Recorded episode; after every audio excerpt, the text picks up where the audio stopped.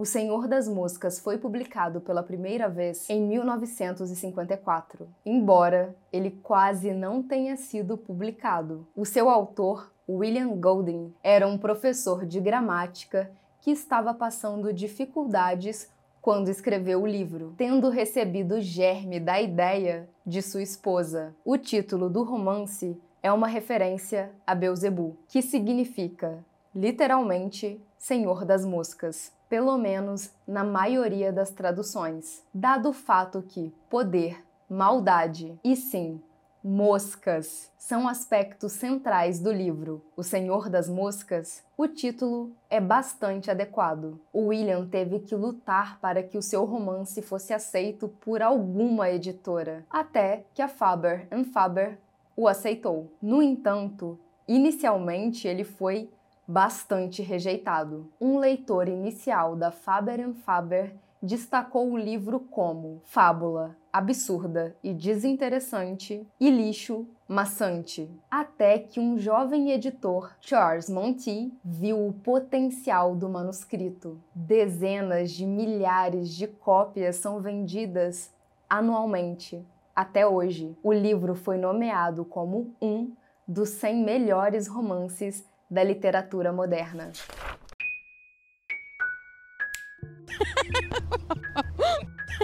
Olá, excêntricos! Bem-vindos a mais uma sessão do clube. E bora que bora, porque eu sou a Mia, vocês são vocês.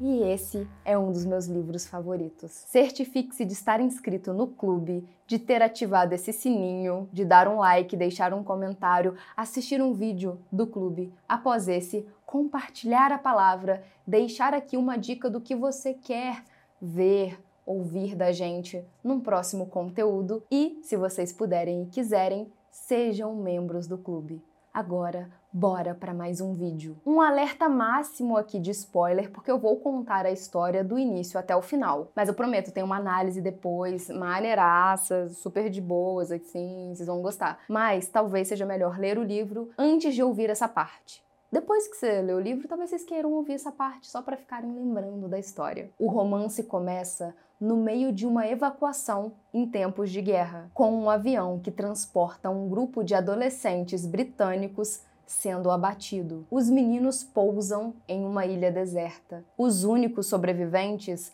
são meninos pré-adolescentes. Dois deles o loiro Ralph e um menino gordinho que usava óculos, apelidado de Pig, encontram uma concha que Ralph usa como apito para reunir o restante da tripulação. E é então que eles começam a formar a sua própria sociedade, tendo o Ralph como líder, e isso em votação. Só que o Ralph não recebe alguns votos. Esse grupo seria liderado pelo ruivo Jack Meridol. Eu frisei que o Pig era gordinho porque é assim que o livro o enfatiza e tem muito a ver com o bullying que ele vai sofrer. O Jack é o segundo em comando e ele e a sua turma estão encarregados de encontrar comida. O Ralph estabelece três políticas principais: divertir-se, sobreviver e manter constantemente um sinal de fumaça, que poderia ser um alerta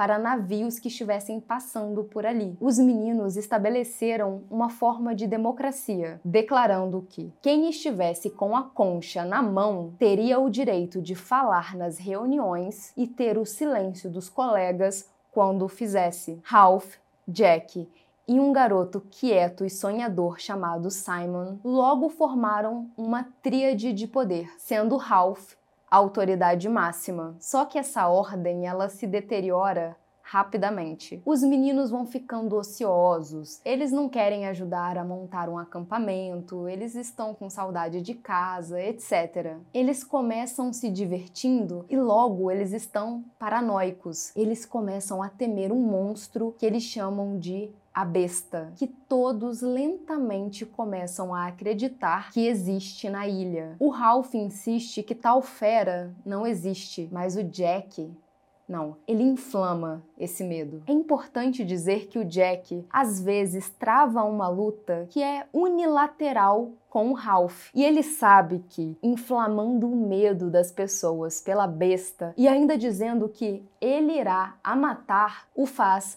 mais carismático. O Jack não pode aceitar não ser o líder. As coisas começam a ficar fora de controle. E alguns meninos mais novos, principalmente, estão aterrorizados com a possibilidade de que um monstro marinho possa ir até a ilha e matá-los. Em uma noite, uma batalha ocorre. Enquanto os meninos dormem, um piloto de caça ejeta e acaba morrendo na descida. O seu corpo desce na ilha e mais tarde os gêmeos Sam e Eric, que agora são os responsáveis pela manutenção do sinal, veem o cadáver do piloto no escuro. Eles confundem o cadáver com a besta. E então eles correm para o abrigo que Ralph e Simon fizeram. Eles avisam a todos. O Jack convoca uma assembleia e tenta virar os meninos contra o Ralph, pedindo para que eles tirem o Ralph da sua posição de poder. Não recebendo o apoio que queria, o Jack vai embora para formar a sua própria tribo. Só que lentamente,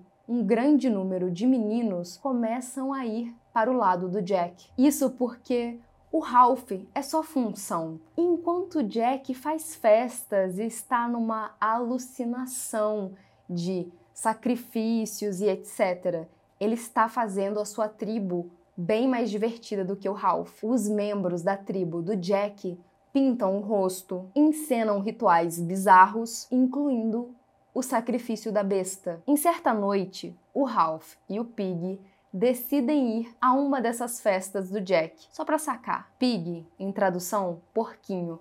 Já dá para imaginar o tipo de bullying que ele sofria. O Simon que desmaia com frequência porque provavelmente ele é epilético, acaba tendo um esconderijo sozinho. Enquanto ele está lá no seu esconderijo, um certo dia, Jack e os seus seguidores erguem um sacrifício à besta, uma espécie de oferenda, uma cabeça de porco enfiada em uma vara, rodeada de moscas. O Simon conduz um diálogo com a cabeça, que ele chama de Senhor das Moscas. A cabeça zomba do Simon e ela revela que eles, os meninos, são a besta, está dentro de todos eles. O Senhor das Moscas também adverte o Simon de que ele está em perigo e prevê que os outros o matarão. O Simon sobe a montanha e descobre que a besta é o paraquedista. Ele corre para contar isso para os outros garotos. Só que os outros garotos estão em um tipo de ritual. Os meninos frenéticos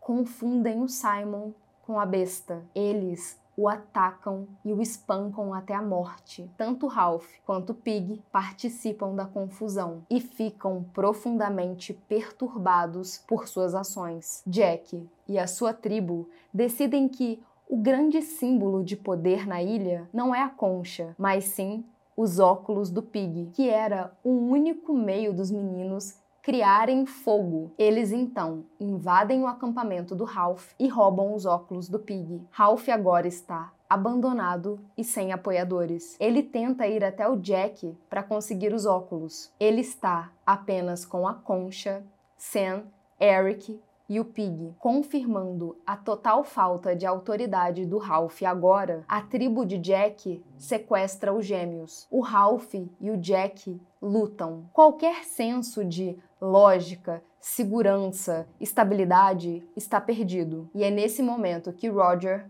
um covarde e muito provavelmente um sádico deliberadamente joga uma pedra que mata o Pig e quebra a concha. O Ralph consegue escapar, mas Sam e Eric são torturados. O Roger faz isso com os gêmeos para que eles cedam e apoiem o Jack. Todo ditador precisa de um capataz. O Ralph secretamente entra em contato com Sam e Eric, que avisam que Roger e Jack odeiam o Ralph e que Roger afiou um graveto dos dois lados, o que significa que a tribo pretende caçar um porco e decapitá-lo. Na manhã seguinte, Jack ordena que a sua tribo casse Ralph. Os meninos ateiam fogo na floresta e, após uma longa perseguição, a maior parte da ilha é consumida por chamas. Com os caçadores logo atrás dele, o Ralph tropeça e cai. Quando ele olha para cima, está um adulto,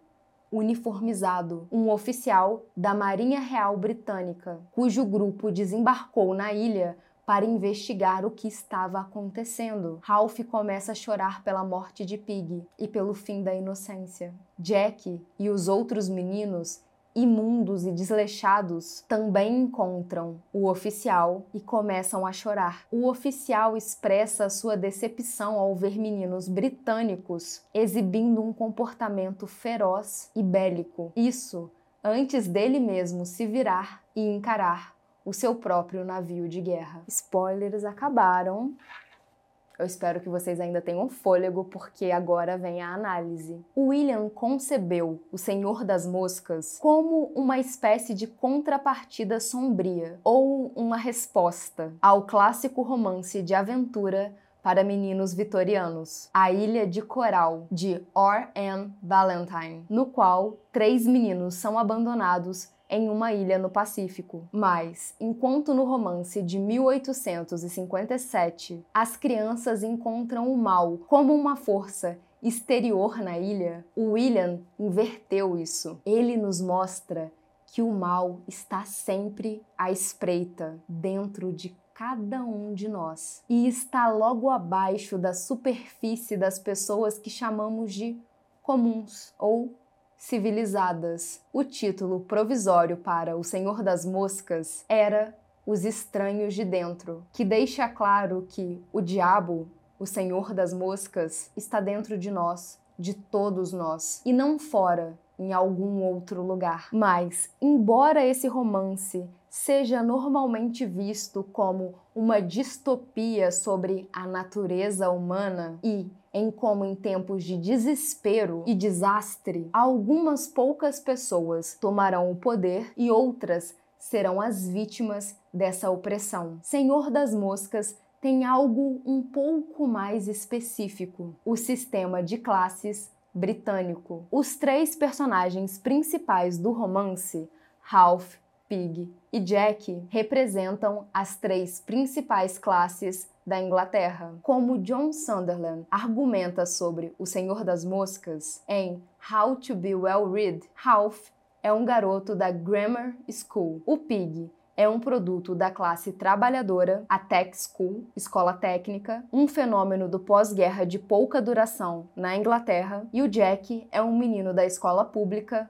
privilegiada. A Grammar School é um dos vários tipos de escola que o Reino Unido já teve, e outros países de língua inglesa. Originalmente era uma escola que ensinava latim, porém, ela foi se tornando uma escola secundária academicamente orientada. Tornaram-se a camada seletiva do sistema tripartido de educação secundária financiada pelo Estado, operando na Inglaterra, País de Gales em meados da década de 40 até o final da década de 60 e sendo continuado na Irlanda do Norte. Para entrar nessas escolas, os alunos precisam fazer testes, conhecidos como Eleven Plus, que é feito por alunos do último ano do ensino fundamental. Esse teste é projetado para ver se os alunos são capazes capazes de aprender em um ambiente de grammar school. Era meio que um nivelamento para saber se todo mundo ali seria capacitado, se eles mereciam entrar naquela escola. A gente tem esse tipo de colégio no Brasil, que você só entra por um teste. Se você não passar, Sinto muito, querido, você não é inteligente o suficiente. Só que muita gente reclamava que esses testes eram meio que absurdos para crianças do ensino fundamental e que não tem como você ter certeza que uma criança é capaz ou não de aprender a partir de um teste. Em resumo, as escolas não eram para todos. Esses três tipos de escolas que eu comecei a falar são os liceus, que abriam caminho para o ensino superior, muitas vezes eram melhor financiados, as escolas técnicas, destinadas para uma função técnica daquelas crianças, que também existe aqui no Brasil, só que poucas dessas escolas foram criadas por oposição dos sindicatos, e a Grammar School, que visavam profissionalizar os seus alunos mais rápido. As escolas públicas, em paralelo, sempre existiram e elas eram para os super privilegiados. Era pública no sentido de aberta para os alunos, independente da sua localidade, denominação ou comércio e profissão paterna. Anteriormente, elas eram internatos para rapazes. As escolas públicas tiveram uma grande associação com as classes dominantes. Historicamente, os filhos de oficiais ou dos administradores do Império Britânico eram educados na Inglaterra nessas escolas públicas, enquanto seus pais desempenhavam cargos no exterior. As escolas públicas não são financiadas com impostos públicos. Essas, no Reino Unido, são escolas estatais. Em 1958, Mike Young, um sociólogo, publicou um romance antecipatório, The Rise of Meritocracy, A Ascensão da Meritocracia. Ele era ambientado em 2033, mostrando uma sociedade dividida por servos e a elite. Naquele mesmo ano, o líder trabalhista Hugh Gaitskell pediu a abolição das escolas secundárias modernas e pediu educação primária para todos. Ralph, no livro, está cheio de dúvidas sobre a sua posição social. Ela é mediana na sociedade inglesa.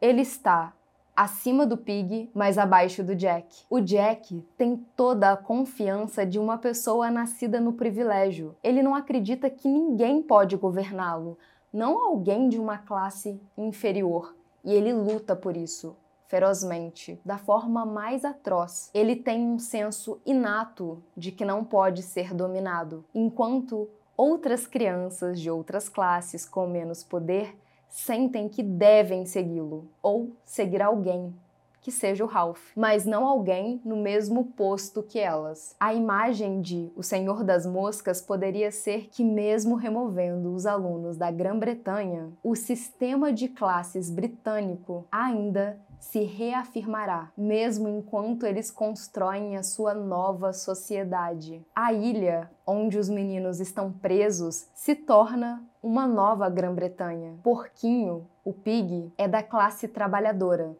e o autor usa umas frases menos polidas para destacar isso, sem ofender o personagem. Ele sempre foi destinado a ser o bode expiatório.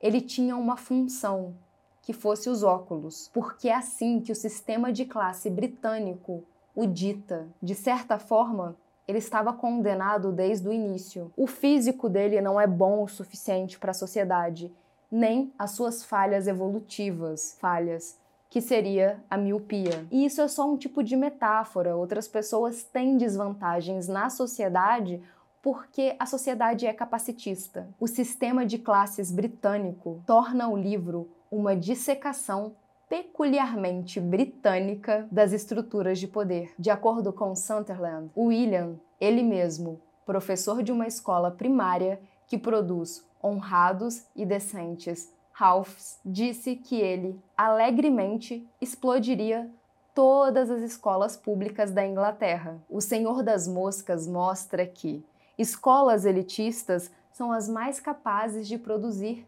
jacks, que são as pessoas que podem mais facilmente exercer um poder destrutivo sobre as outras. Mas é claro, o Senhor das Moscas revela outras partes da vida do William, como a Segunda Guerra Mundial. Ele lutou na Marinha Real, que foi uma experiência que lhe mostrou em primeira mão como os homens podem ser maus. É claro que os horrores da Alemanha nazista foram uma fonte de inspiração para a maldade do Senhor das Moscas, mas a própria maldade inglesa foi revelada no romance, junto com seus comentários sobre os males inerentes do sistema de classes britânico, O Senhor das Moscas também é uma narrativa poderosa de como o medo é tudo o que é preciso para persuadir pessoas normais e decentes a se comportarem como bestas. Existem sim outras análises